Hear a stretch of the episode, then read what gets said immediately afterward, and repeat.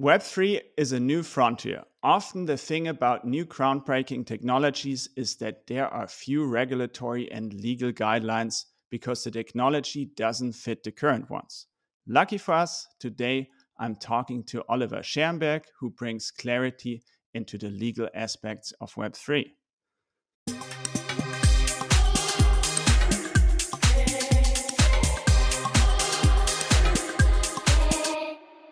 Hello and herzlich willkommen to the Bernhard Neumann podcast. Here you get insights, assessments, and knowledge around the topics of Web3, NFTs, and crypto. I'm your host, Bernhard, and today I'm here with my guest, Oliver Scherenberg. He's an intellectual property attorney helping companies get things right in Web3. He also created a platform called Web3 Lex, which is an online knowledge base providing legal education for the Web3 community. I really appreciate it, Oliver. And enough of the introduction. Let's hear it from you. Welcome to the show. Thank you very much, Bernhard. Yes, uh, so indeed, uh, thank you very much. Being an intellectual property attorney is always exciting in these times, especially. And I'll be happy to tell you more about my experience and, yeah, groundbreaking new technologies that I kind of have seen before. So, yeah, let's get to it. Yeah, um, yeah. Before we start, you have this uh, wonderful uh, image in the background. Uh, what what is it? Like, I'm intrigued. Yeah, so the this is actually my firm's logo. So as you can see, it's it looks kind of pixelated, but in fact, it is a piece of art made out of little wooden blocks that are shaped in a way that they kind of throw some shadows. What it is is my firm's logo. So you can see the S for Scherenberg, and it's legal and licensing here. So it's SLL combined in a way to make it look a little bit fancy. Um, wooden blocks with epoxy resin covered S letters. Uh, wow. So I hope it looks fancy. If you ask about it, I already have my purpose. yes, there you go. Yeah, to me it looks very Web3 with the, the pixelated uh, art. So uh, I assume you like pixel art, you like CryptoPunks or even CrypToadz. Yes, absolutely. So I'm indeed a big fan of, uh, of simplicity and of, of art that is uh, shown in a very simplistic way. Uh, for example, the CryptoPunks, as you say, I, I, in fact own one even. I'm a big fan of Minecraft and other games of that kind. So, yeah, indeed, that was one of the reasons why I wanted to combine uh, natural materials like wood with the pixelated graphics. Beautiful. Let's let's find simplicity in Web three legal issues. Uh, not that easy, probably. but um, yeah, before we get into this, there's there's many exciting topics we talked today. Um, maybe you can introduce yourself to the audience. Who are you? What do you do? Yes, absolutely. So I'm an intellectual property attorney, which means I focus on the monetization of intangible assets. Um, that is. Uh, everything from patents over to trademarks, copyrights, uh, but it's also everything related to media and to the monetization of digital uh, content, if you so want. Um, I started as a young attorney in a big law firm, um, um, focusing more on patents and transactions, moved over to other things, and the focus has been shifting back and forth a little bit, but it's always digital, it's always media, and the combination of all of that kind of logically brought me uh, into the Web3 space as well. So I'm, I'm old enough uh, to have experienced uh, Web 1, Web 2, and now also Web 3. So some of the things uh, that are new now, uh, like um, rooms that are uh, c- covering different jurisdictions, or let's say virtual, virtual rooms, maybe like chat rooms, or also the internet as such, um, that is something that I've experienced before. And I think it is useful um, to know that when you enter the Web3 space as well. Very cool. I've never heard intellectual property be explained so clearly. Uh, honestly, like I, I, love it. Like this, uh, this makes a lot of sense. So, um, how did you find your way into Web three? Well, um, to be honest, it was um, since I missed uh, Bitcoin and was very upset about that. I, I, tried to ignore it as much as I could, uh, and then I tried to understand blockchain technology like I think in 2016 or 17, and I completely failed because it was I, I simply didn't grasp what it was. Um, and then uh, 2017, the first time um, someone explained to me how they could bring blockchain technology to use, and I was kind of fascinated. Um, and that was just a very s- simple example. Um, someone trading um, wines, very old bottles of wines, um, that are typically sold at auctions. So they're they're taken out of the cellar, shipped to an auction, sold to someone. That person takes it back, puts it in their cellar, but no one ever drinks it. Mm. So it mm. doesn't make any sense to transport it from A to B, taking it out of the perfect storing conditions and not drinking it. So instead, what they did is to have a substitute. Substitute being the token, so the token can be traded, and the and the wine bottle stays wherever it is uh, best stored and whoever wants to claim it uh, is the, the owner of the token, they can drink it. But if you don't want to, you can just trade on the token as a substitute. That was the first time when I thought, well, that makes a lot of sense. But it even took a little bit longer before I had my first client relations. And, and that actually just started, well, maybe last year uh, when I had my first cases. Yeah, yeah, crazy. It must be like, first of all, such a cool story with a, a real use case. Like, that's what people get into Web3 for. Like, oh, yeah, this is a cool use case. Um, and yeah, you, you said it. This must be a strange feeling, right? With law and like so new. Uh, I don't know. Like, like usually you, you look in those. This is how I imagine it. You look in those old books. Okay, let's see what what this case was and everything. And now all of a sudden, there's no real cases, no um, yeah how does that feel? Like when you like you're not making it up but like it's it's so new. Yeah.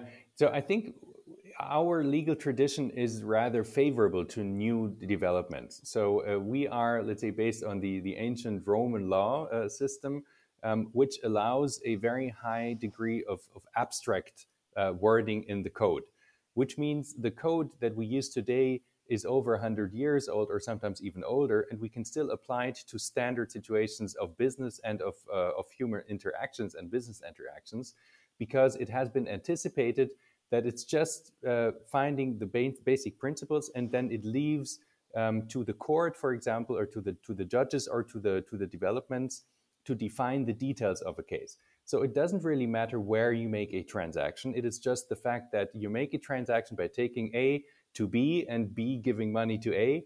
Um, that is something that happens. It doesn't matter if in a virtual space or in which kind of technical environment. And you have a lot of advantage if you do it like that, as opposed to other legal systems where you try to where they try to define each individual case. Which means if you have a code like in, in Germany, for example, your paragraph will be very short. You will just have a very abstract description of how the transaction shall work. In other uh, jurisdictions, like in the US, for example, it would be very, very detailed. So every individual case that of a transaction will be listed, which has advantages because it's very clear for those that are listed, but those that are not listed, it's completely unclear. And then you will need to develop case law, and the case law will need to build uh, uh, upon that. So, um, in so far, uh, the, the, the Roman uh, legal system, if you so want, is, is rather prepared for these situations but not totally. I mean, clearly, um, you could not anticipate virtual transactions in a virtual environment that has different jurisdictions, that doesn't touch borders. It's not even clear where the persons are. So, indeed, we will need to develop some stuff uh, further, but we have quite a good toolkit with the with the existing law. Very cool insight. Yeah, never thought of it this way, but uh, this makes me, uh, yeah, uh, more more bullish. Uh, also, Europe, maybe Germany, that we we have like uh, maybe an easier start here to to develop the laws. Um, before we get into uh, some some deep topics, um, I would like since since your project Web Three Lex is is also about education, I would like to talk real quick about that. Um, yeah, what are you doing with this? Um, how how can we use this as as normal people? Sure. Web three Lex uh, is the idea that um, everyone can get easy access to answers about legal topics in Web three. Um, so when we created this uh, platform, um, the idea was um, we want to educate ourselves in fields of law that we don't understand. So my focus, as we already said, is intellectual property monetization. That means I know a lot about copyrights, how to use copyright law in the context of NFT projects, how trademarks are applied, how trademarks are enforced, what the problems in the metaverse are, and all of that. But I don't know anything about regulatory law. So, when do you need a financial regulatory license to do your NFT project? Um, what is a DAO? How you do it? Uh, where to pay taxes and when? How to avoid that? So, all these topics that are super important for every client I would love to at least have a basic knowledge when I talk to my clients. and therefore, I thought it makes sense to educate myself, first of all. So, to ask these questions, uh, take them back as a result of, uh, of conversations I had with other fellow uh, attorneys and tax advisors. And then I started noting them down. And then I thought, well, it, it's, it's too much of a, a, good source of information to not share it. Uh, and I came up with the idea that it may be useful for everyone else to know these answers as well. And since I, I did want to build a network of attorneys uh, internationally who have the same interests in Web3 and, and, and tax law for uh, Web3, uh, it was just a natural development of this idea to say, why don't we publish a catalog of questions that we had, that we post ourselves or that we received? And then we publish the answers, but we also publish the answers for different jurisdictions. So people can compare the national laws. Uh, and as we said before, it is so super important if you do not know which national law applies that you may be able to compare different national laws. So if you see that a question is answered in the same way, let's say in Germany, the US, uh, Portugal, Dubai, and whatever, uh, you may feel more comfortable just doing the transaction without knowing which law actually applies. So the combination of education for the people, it's a free to use database that we have so the community can use it. It's a free to use resource of individuals and of a network and the combination of kind of also helping myself to find new clients uh, was was was driving the entire initiative. So cool. Yeah. Yeah. Thank you for doing this. This is uh, Web3 sharing uh, spirit here at its best. Uh, very cool. Uh, wh what's the what's the website? Where can people check it out? It's web3lex.io. Um, and we're actually right now in the beta phase, which means we just started publishing one Web, uh, Web3 category. So we have different Web3 categories we want to cover. Right now, we already published the category of NFTs, and we're currently putting together the further questions and also answers for further categories, which are metaverse, DAO, and ENS domains. And we will have even further categories after that. But just for now, these are the four categories we will be having. First of all, we started with NFTs, and it's quite quite interesting already, and a lot of contributions we already received from from well from over 50, I think, uh, international contributors, and we have up to I think 250 or so lined up to make contributions. Need a little push every once in a while, but uh, a lot of people are committed to contribute, uh, and we're super happy about that. Very cool. I'm excited about the ENS domain topic. Like, it, I, I, guess it must be quite big since it's one of the the four ones. Uh, uh how how do you feel about ENS without going into detail? Uh, yeah. It's it's also interesting from a legal standpoint. It is super interesting. It is a bit of history repeating here as well. It is kind of the same development. Uh, the internet just became usable for the broader public when the URLs uh, were not numbers and, and, and dots and, and, and lines and something like that, but when you could put names instead of uh, just the numbers as a domain name. So every company could be easily identified instead of 1.9.1 point something. Uh, now it's just McDonald's.com, mm-hmm. right? And it's kind of the same thing for the ENS domains, which are used to identify a wallet address. Uh, so instead of this cryptic uh, kind of code uh, language that you have right now, it's completely uh, impossible to uh, to type it without making a mistake. You can have McDonald's.eth. So if you want to interact with that wallet address and it is a certified address, you can uh, be clear that it is owned by McDonald's in this case. Um, then that will help the mass adoption a lot, and it will help people trust and interact also with with crypto wallets. Now you can imagine it is the same gold rush uh, uh, kind of feeling that people have, grabbing the domains of popular trademarks and, and company names. And it's exactly what is happening right now. So a lot of people have already grabbed some of the popular names, are trying to sell them. And it's even more difficult to get hold of these domains because you do not have really a domain server uh, that uh, or a service. You do not have the name registrations. It's just very anonymous. It is it is entirely possible, but it's very difficult and very burdensome to get the domains from other people. Yeah, due to the decentralized nature of these domains. Yeah, yeah, that is uh, quite a mess. Uh, you're, you're, right. Like there, there's uh, many benefits to it, but this one is uh, not one of them. Um, really cool. Uh, excited for this. Uh, whatever comes out with with ENS. Um, yeah, I would like to transition. So. Um, before the, before this this recording, we talked. You know, like you very often asked about IP rights in the context of NFTs. I think there's uh, yeah several great podcasts with you out there, and so um, yeah, we would like to. Uh, focus on on a fresh new topic or or something that's that's top of your mind right now. What's what's going through uh, the mind of a Web three um, yeah a, a attorney right now? Uh, we have a little bit of a development. Um, I think we have seen a lot of NFT related questions uh, in the first uh, uh, three quarters of 2020 22, but also in the in the uh, in the second half of 2021. Um, I think a lot has been said, and as you said, I think I have a couple of dozens of podcasts right now on that topic alone, which was great, and I really enjoyed every one of them. But things have moved on quite a bit since then, so I think people are more educated when it comes to um, to NFTs and use rights uh, today. I think people know much more about intellectual property of underlying assets. So I think it is it is a good moment to move on a little bit and expand the discussion. Um, first of all, into other topics of NFT and IP, even. Um, but also, what I see on the client side is that these profile picture projects and these NFT projects that are just done to throw something out and just give yourself the impression of being a Web3 company now, um, they kind of um, are not a thing anymore.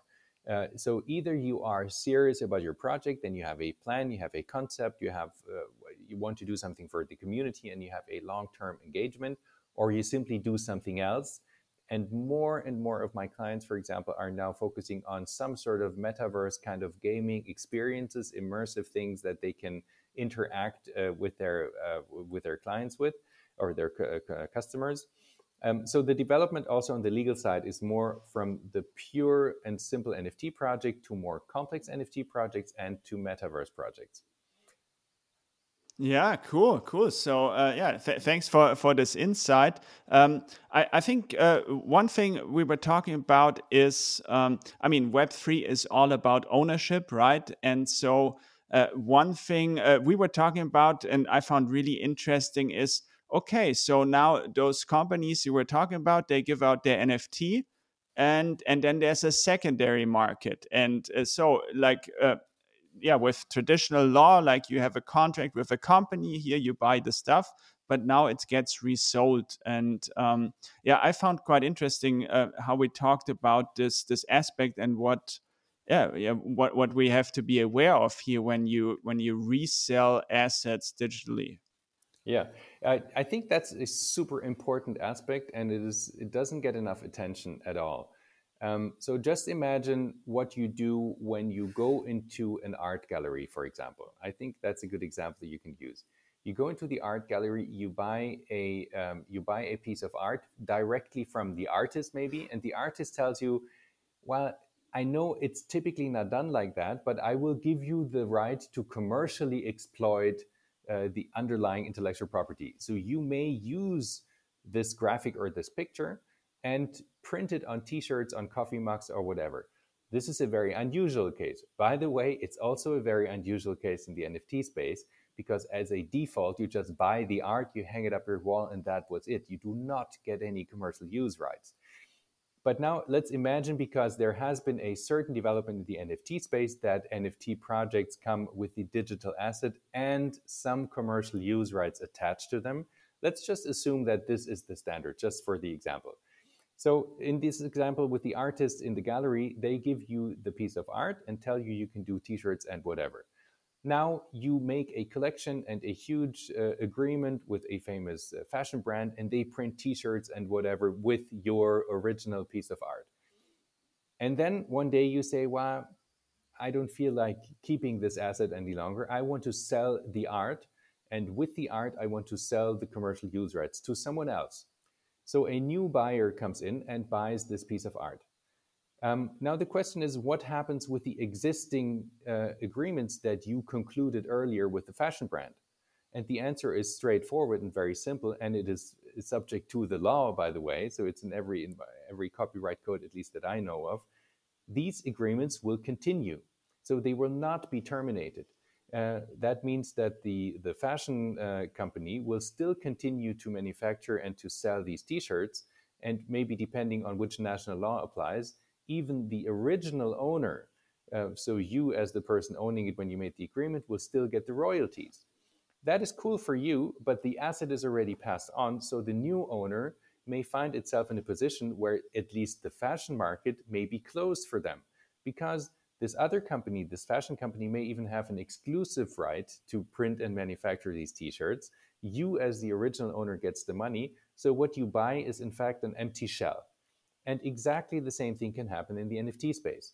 Just imagine you buy a CryptoPunk, and the CryptoPunk comes with the full commercial use rights which means if you, as the first owner, uh, made an agreement with a fashion brand, an exclusive license uh, to manufacture and sell these t-shirts, the new owner cannot do anything with the CryptoPunk, even though it owns it. It owns it, but with the encumbrance of existing licenses that were concluded earlier, and maybe even the financial benefit of this license is not something that this new owner gets. Now, the follow up question is so, how, how can I avoid that I buy an empty shell? Well, the only thing you can do is to have a contractual obligation of the person selling it to you or a representation that they have not um, put any encumbrances on the asset. So you will buy uh, the CryptoPunk free of any third party rights. Um, and if that representation, representation is broken, uh, they will be liable for damages. And I know in a typical space, you would do an agreement you will sign the, the license agreement. It will have a clause that says no encumbrance, no third party rights. That's not how NFT transactions typically work. So it's just putting it up for sale, someone else buying it, transaction, boom. You don't even know the seller, you have no written agreement. So what I did, for example, when I bought my CryptoPunk, is that I, I only I've only bought it from a person I can trust and from a person that has not had uh, previous owners, but that was the first person to even mint that. Um, so, and this person, um, then uh, I, I, had a contact with that person and I asked that person to confirm to me, basically in a side arrangement, and give me the representation that there is no encumbrance because I didn't want to buy an empty shell. Crazy, Oliver. Wow. Okay.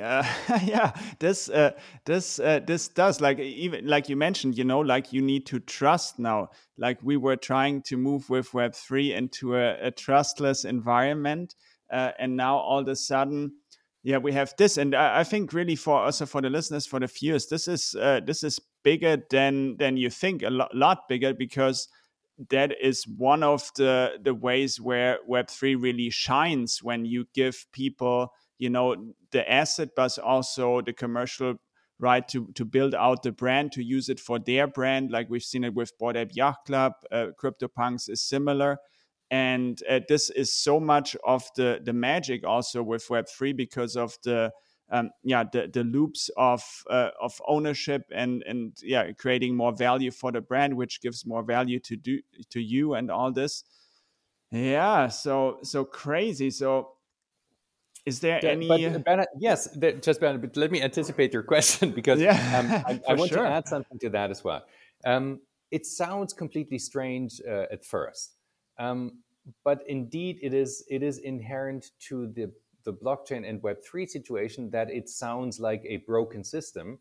Uh, in fact, it is exactly the same for patents, uh, uh, for trademarks, and for copyrights. You can also buy a patent and you even have a public register where you think, hey, I take a look at the public register. If it says that this person is the owner, it will be fine. It will probably even say that there are encumbrances, which is not the case, at least not in most uh, uh national laws. So, in fact, it can happen exactly in the same way. You buy a patent, and this patent has been licensed to someone else. You will not benefit from the license, and you will have an encumbrance based on the patent. It's actually a completely typical scenario when you buy patents, for example, that patents have been licensed before. You will attach a list of the existing encumbrances or if you're not allowed to disclose it, you will have some sort of whitelisting mechanism that you at least can find out um, that, that a certain company has been uh, licensed before. The only thing that is new here is that you do not have a license agreement. You mm-hmm. would never transact a patent um, just by saying, "Hey, you can have it," or "Let's let's just change the register." You would always have an agreement to tell you to change the register to update the data in the database, and that will then maybe uh, identify you as the new owner. But again, it's not even necessary that you are listed as the owner in the copyright or trademark or, or, or, uh, or patent register. So it can even be wrong, and you can still be the owner. So uh, the let's say the um, the difference between a register saying something and reality being uh, the result of a transaction being something else is already something that is known in the entire intellectual property space. And I think one way how you could overcome that is by really um, making it mandatory to include encumbrances in the register for patents, trademarks, and, and copyrights. And the same thing that it would be mandatory to have some sort of an update of, uh, of, the, of the blockchain uh, information um, if there is any encumbrance and if there is a transaction. So right now, it only identifies you as the owner of the digital asset if you are in the blockchain if that is basically the, the if it is in your wallet and you can be identified as the owner of that token but it will never say at least not to now uh, it will not say if the encumbrances exist and who uh, who is the beneficiary of these encumbrances. And that is something that we would need to develop as a community and as a technology, uh, and also based on legal facts that transactions are only valid if they are registered. That would be great. I mean, we have the same thing for real estate, for example. If it's not in the register, it doesn't exist, right? Mm-hmm. It's not the same thing for patents. So the public register is true and correct in the real estate market. It's not true and correct in IP market. It's absurd. Okay, yeah, yeah. I mean, yeah, still, a bunch of like. I, am just, you know, as you were saying this, I'm trying to figure this out. How how can we put this on chain? Uh, and and maybe we can't really, you know, like I don't know, like it it just gets messy, I guess, right? Like when you, so I I have this Bored Ape Yacht Club NFT, and now I do this deal and that deal, and I don't know to force me to. I, I guess yeah, like it, it, can't be probably solved on chain. There needs to be some kind of okay.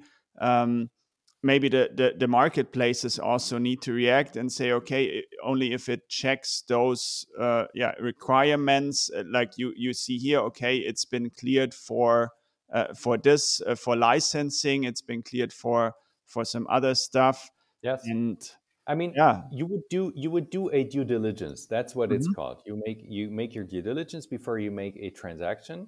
And in this particular case, your due diligence would include checking the prior rights and encumbrances. So you could indeed include that as some sort of tick box um, that you need to fill in as the seller of an item. So, for example, the digital item is sold on a platform like OpenSea. You would have an information: Does it come with commercial use rights? Yes or no not displayed at this moment, for example. If you have the information, it comes with commercial use rights, it would be interesting to know, well, does it come with encumbrances as well? And, mm-hmm. and I think this could be something that could basically also be part of the code if you have an, an, a dynamic NFT. But you could also say this is an obligation that you have as the owner to keep it updated um, and to enter this information as part of the description of your digital asset so it is at least some sort of a transparency. It would be a bit burdensome, but I think, well, otherwise, uh, simply everyone is, is buying uh, a black box uh, and without the certainty that you actually got what you wanted and what you paid for. Yeah, yeah. I guess it's it's time for the NFT space to grow up here a little bit. Like I, you know, I imagine like in a bull run, like uh, you see the the OpenSea, like it trades within seconds, right? Uh, there's mm-hmm. not that much due diligence being done uh, in seconds. Um, yeah, that's uh, that's uh, that, that's um, very interesting and I think really important for the for the space to get right. So I think you already mentioned it, but uh, maybe to repeat, what, what do you see as the the next steps here to to come to a solution? So I think right now what we have is a, a first proof of concept with these profile pictures, for example. That was the very first uh, hype. It was certainly a hype because people could uh, flip them quickly, make a lot of money with them. Uh, the prices went through the roof. But it was also once the people who were only in for the investment and for the money uh, uh, left the room again, uh, it was great to identify what what was uh, achieved with this tokenization of digital assets that you can in fact at least identify digital ownership which you could not really do before so uh, it is really revolutionary that you have the way of identifying individual original copies of digital items and that you can trade them in a transparent manner uh, on the blockchain. That is only one thing. Using uh, the token as an identifier for a brand or a community, taking it further uh, to making uh, the community part of a brand, like the brand growing from inside and having a direct consumer relationship between the brand um, and so the manufacturer and, and its community, uh, and not going through sales channels, through marketing people, and all of that, but it's really a direct interrelation um, um, and interaction between the brand and its users or consumers, I think this is really groundbreaking. Um, and that is something that will be developed over time. You will see many of the existing and of the new NFT projects right now that have a component that is deeply founded in, in community engagement and, and much less in a cheap, come on, let some artists do some pictures, we sell them, we flip them, we get royalties for secondary market sales. Um, so I think the technology is there to stay. Uh, it will be developed further into use cases that would allow us to have I, our identities um, online, to have our digital assets or even our physical assets tokenized. Uh, it will be a much uh, easier way of transacting and of interacting. And I'm very much looking forward and I'm super bullish on Web3. Yeah, very cool, very cool. Um, so, um, with regards to that, I, I, would like to transition. Like, you offered a little insight into how you you work with brands you know like what what means legal advisory if you work with a, a with a client um, because i think that's that's really interesting there's more than just looking into the legal books and and finding some paragraphs is yes. there Absolutely. Yeah. I think um, since I have seen quite a bit of different angles how to approach NFT related topics, um, I think clients have come to appreciate that it's not only legal advice I can give them, but that I want to be involved and I really am also interested in early phase developments of projects and how they can be carried out over time and really made uh, made to something that also may be unique. So um, I, I do think that I have a certain creativity, but also deep interest in how, how brands can reach their consumers and their customers and how something uh, uh, really makes you best use of the technology. So, um, indeed, I think if you if you see um, the different sort of clients that I have, it's everything from from artists uh, over to NFT platforms uh, to advertising, uh, digital marketing agencies, but also brands and consumer industry, uh, automotive industry. It's a very very bro- broad range of different um, company types and also individuals um, I interact with. So I think right now it's not only legal advice, but it's more legal and strategy that I would uh, offer as a service. Um, and that is something that I think is uh, is important that you look, uh, as you would say in Germany, um, über den Tellerrand. So you look a little bit further than just your own plate you also want to see other people's plates, enjoy the entire restaurant, and see in which country it is, if you so want. yeah, that makes sense. That's just a better solution, right? Like if you also uh, like uh, are aware of other things related to uh, to the success of the project, then I, I think that that really helps. So, uh, what what do companies need to know? So, like in the space, I heard like with legal stuff, you wanna start before you start the project right? Like not just okay we've built this beautiful thing it's already out there and now oh let's let's get some legal advice. What's what's what's the best practice for for someone that says okay i want to get started with web 3 um, let's let's also have some some legal advice here. What, what would you recommend so I think it's very different depending on what your starting point as a potential client is. So if you are a startup, for example, and you are super creative and everything you're like, it's it's uh, it's it's just coming right out of your head, and you have to, to do something, and you want to develop something.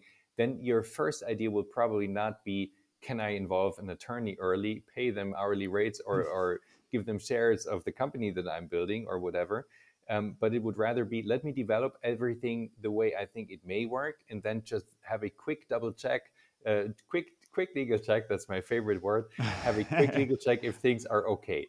Uh, so uh, let the attorney take the entire liability if it's not okay, um, but just involve them very late and pay them little. That is not a concept that makes a lot of sense, but that is a concept that is very often applied. Um, and we will also find solutions for that. Um, quite honestly, we would prefer to be involved at the early stage. We would be uh, preferred. Uh, we, we we would prefer to be involved throughout the entire development of the creative idea of a project, because very often you can just twist left and right just a little bit, and the entire project becomes uh, the qualification is a completely different one. Just one example: the decision whether you want to airdrop something or you want to sell it is a is a fundamental one um, because if you if you have an airdrop, it's a it's a donation or it's something that you give to someone. It's a gift. Um, it's it follows completely different rules, uh, also of liability, um, than it does when you sell something to someone. If you publish your roadmap, for example, it can per- be perceived as a representation that you will be doing something, like a guarantee. You promise that you will deliver something. People invest because of the promise. So if you can keep some of the aspects outside of the roadmap that you publish before you do your minting, it may be beneficial for your project. First of all, because it's a surprise effect, and I think it's pretty cool, uh, but uh, as well because uh, you will not have the pressure that you have to deliver. Because if you don't promise, you don't have to deliver. So some of these things are between marketing, uh, between creative, um, uh, let's say, construction of the program or the project, um, and there are some some factors that you can change and really change also the qualification of the project. Yeah, that's uh, that's great great tips here. To be honest, like uh, um, if you so if you're uh, planning on on this project, like yeah, there's so many legal aspects that feed into your yeah strategy, game game theory, even with you know as you said airdrops and all that stuff. I that wasn't on my radar to be honest. So uh, thanks for that uh, for sure. I think you've already mentioned some. What what do you see like startups or something getting wrong with with the, uh, with relationship to to legal and and Web three? I think. Um saving legal costs is always um, a dangerous thing. I don't want to say that it, you have to involve lawyers and pay them uh, a fine, um, but at least it is a bet that you were right in your uh, in your choice of jurisdiction, of terms and conditions, of uh, of construction of your project, and so on and so forth. Um, so let's say I don't want to call it a mistake because it may be a uh, an economic decision not to involve lawyers early. Um, but at least you should make an educated decision. So just just going for it and saying, "Hey, uh, it's an unregulated space, and I can do whatever I want," and courts will not come because I'm the small project. They will they will come uh, and and go for the bigger projects. Um, taxes, I don't care. I'm an anonymous person. The project is unknown. So things like that would be rather unsmart, I guess. Um, so if you want to be perceived as a serious player in the market, you would also act seriously, which means uh, you would not, sorry, you would not um, trick people into buying things uh, that are useless. Uh, you would not uh, try to avoid paying taxes. Uh, for example, you may not want to choose a shady jurisdiction just to hide some uh, corporate structures. The, all these things are decisions you can make as a project owner, and I think they will influence the way you will be perceived not only by the market but also by regulators when it comes to um, well chasing you down. Very well said. Yeah, um, beautiful. Um, yeah, Oliver, I, I, would like to so so recent events, and I'm talking Chat GPT. Um, I've seen you post about AI, and uh, yeah, you you're also quite excited. I think everyone is. Um, how have you experienced uh, like the the rise and uh, the explosion really of uh, of this technology and and obviously later down I, I, would like to know how it might change your work. I don't know. Like do yes. we have an ai lawyer here? Yeah well I'm, I'm, afraid we will have quite some ai law around but that's okay. Um, i think the entire development of, uh, of artificial intelligence has been really really breathtaking in the in the last couple of months or also years. Um, and it's just started with uh, DALL-E or Midjourney, like these graphic development uh, tools um, and also like this this chat bot ChatGPT uh, from OpenAI. um, is something really, really in, uh, exciting. So you basically you put your question in, or you put a topic in, and tell it, for example, write an article in a very sophisticated, uh, ancient English voice about Web three, and and they will just it will bam, and you have your article, and it's not a bad one even. Or find um, list uh, arguments and counter arguments why fashion is the new big thing in uh, in the digital industry bam, and you will have your article. And it's really, really astonishing. Uh, the the results are always usable. Sometimes they're wrong, but they're at least they they sound great and they look great, and it's at least an average um, quality that you will receive. So in this particular case, I just tried it um, by saying just putting a prompt in this in this chatbot in this chat uh, GPT, um, saying um, provide a standard um, non-disclosure agreement. And it takes like 10 seconds and you get a completely um, viable uh, template of a non-disclosure agreement. Which means if this is what will happen in the future people will use that tool maybe to replace very simple legal stuff sure it, it still makes sense to have a lawyer check if that makes sense but i mean it's just with an article it will kind of make it easier for artists it make it easier for copywriters it will make it easier for for people writing texts but it doesn't replace the quality and the, the individual spirit of creative people, at least not for now, I would say. The development is, is really exciting. And all the legal questions, obviously, that are um, uh, related to that are exciting as well. Things like copyright who is the owner of the copyright? Who is the creator? Is it the one putting the prompts in? So the, the questions and the keywords that will create the, the, the artificial artwork, if you so want to call it there are a lot of really, really exciting questions that will come up in the future, and that's just really started. Mm, for sure. Do you do you see the the legal field being disrupted here, or, uh, or, or what, what? I mean, we don't know yet, obviously, but how does it feel right now? I think um, if you look at law as just being um, uh, well text and agreements, then it will be very useful for attorneys and it may also be very dangerous for like the the people that are focusing on very standard agreements uh, because i mean to be honest many of the standard agreements we use are already based on templates that we used before as well. So um, that is something artificial intelligence can do itself. Um, you just add a couple of words left and right or you basically have a template uh, an automatic contract generator that already existed um, well that has already existed for the last 10 years at least. So you have software if you have a basic agreement you just type in the name and that thing will manufacture uh, the own contract as well. Um, i think if you understand law or the relationship uh, between a company and, and a lawyer uh, about something more personal then i would believe that it is difficult uh, to find an ai replacing an attorney. I think very often involving an attorney is about comfort, about a personal relationship, about trust, about experience, and all of that cannot very easily be replaced. Agreements, drafting, yes, I think so. Um, even briefs for courts and, and things like that, yes. Articles, absolutely. Uh, but the personal relationship will not be replaced anytime soon.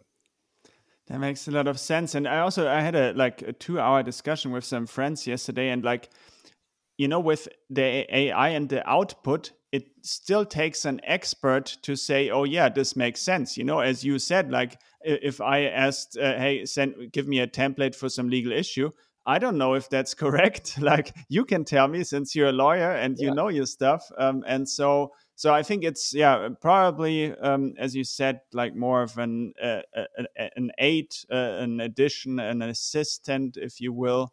Um, but uh, yeah, does does not uh, replace uh, the expertise. Totally, and give me uh, let me give you an example. So I saw someone posting yesterday um, as a prompt. Hey, um, hey, chatbot, uh, can you please produce a smart contract for a DAO where there are 21 people having voting rights, and if you have the majority, so really very precise um, way of describing it. And the chat uh, chat GPT just manufactured a smart contract so everyone was like, "What?" I mean, it's even coded uh, code language. So wow, that is super impressive. Uh, and then I just uh, copied a couple of coders that I know, a couple of developers, and said, "Hey guys, does that make any sense? And they checked and said, well, it's utterly stupid. This doesn't make any sense. It's not going to work, which means it's it looks impressive, um, but the fact that it is not, or that it just looks like something it pretends to be, but it is not, kind of uh, I think tells a lot about the quality also of text, of information, also about agreements it will manufacture that will be improved in the future, and I'm, I'm certain that it would also be able to to code in the future, um, as much as it will be able to write uh, legal briefs and documents. Uh, but for now, we shouldn't trust on the information that is output uh, by these tools. Yeah, I think that's that's good advice. Uh, okay, uh, yeah, thank you for your time already. I don't want to grab too much of it. Um, I I like to borrow a question here from Tim Ferriss, big podcaster, and he he always asks people, you know, like if you had a billboard, like a big big billboard that the the whole world could see, or very many people, and what would you write on it? Maybe with regards to Web three and and legal uh, issues or legal uh, legal stuff. Is there is there anything that comes to mind? That's a that's a, it's a good question. Um, I think being mindful is something that is super important. Being mindful of legal issues, obviously, but being mindful in general um, that we are in a space that is still under development. Um, I think it is something where people would want to be perceived as the good ones and act as good people. So if you so want, it could be be good people. Just feel good and be good. Love it, love it. No, it, very, very important. Be be mindful. Um, be good. Like it, it makes sense. It it pays off. So. Uh, yeah, Oliver, thank you so much. Where can people find you if they want to know more about you, connect with you? Yeah, please do connect with me on LinkedIn. I, I think I'm rather responsive. Uh, I'm very happy to have new connections and even chat, interact with people. Um, uh, so that would be my platform. I'm not on Twitter, Instagram, or anything else. So LinkedIn is my only uh, social media that I'm using. Web3 Lex is the tool. Um, and while the traditional website is there as well, but it's very underwhelming. So please don't go there. awesome. Thank you so much for your time. Thank you for the insights. Uh, yeah, this is someone that that knows uh, the legal stuff, works with all the companies. So uh, thanks for sharing your Absolutely. your knowledge here. My pleasure. Thank you for having me, Bernhard. Yeah. Bye bye.